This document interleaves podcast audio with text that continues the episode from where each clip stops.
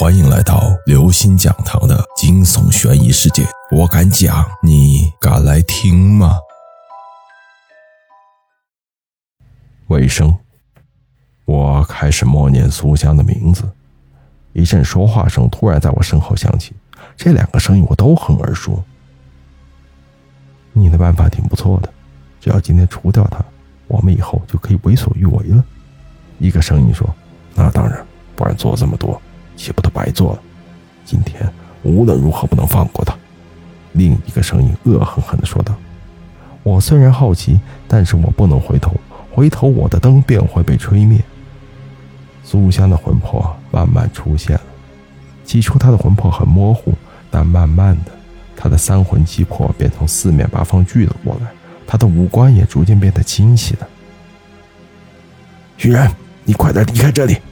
苏香睁开眼睛后，惊恐的吼道：“来不及了！今天你们谁也别想走！”说话间，刚刚在我背后的两人已经到了我面前，开口的人居然是苏香。苏香已经死了，她的魂魄就在我眼前。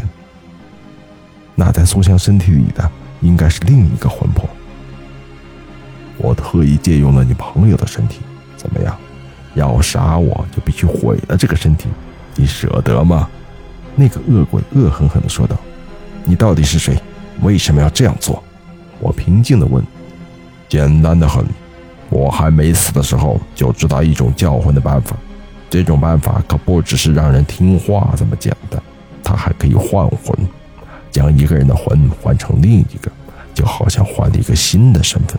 我可以变成任何一个人，拥有很多身份，想要的一切都能得到。”他得意地说道：“我已经猜到了后面的事，和我想的一样。他换了杨子晨的魂，所以杨子晨性格大变。我会法术，一直在追他，所以为了高枕无忧，他们一定要除掉我。而苏香发现了端倪，想要提醒我，结果就被他们灭了口。王琦和李小胖呢？我问道。都死了，不过你应该也很快和他们见面了。”呵呵，不知道顶着你的身体去帮助人抓鬼是什么感觉，真想试试。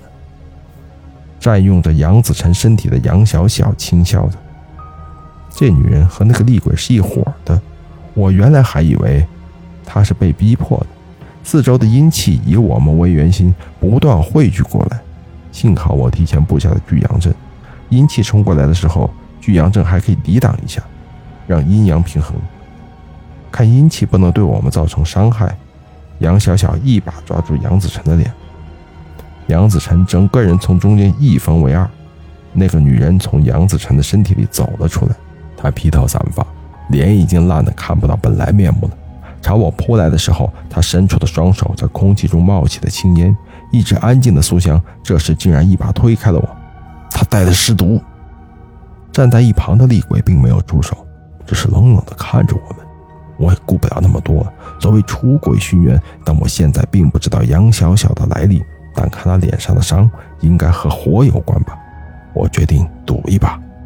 南方火源，请神主位，驱邪诛灵。我的咒语才念完，一道雷火就劈在杨小小身上。一瞬间，杨小小的整个身体都烧了起来。他不停地翻滚，哭嚎着。激阳之火并不会熄灭，直到将他烧成灰烬。我赌对了。眼睁睁地看着杨小小被烧成灰，那个厉鬼现在才轻轻哼了一声：“除掉你就不会再有人爱我的事儿了。”他在苏香的身体里，我不敢轻举妄动。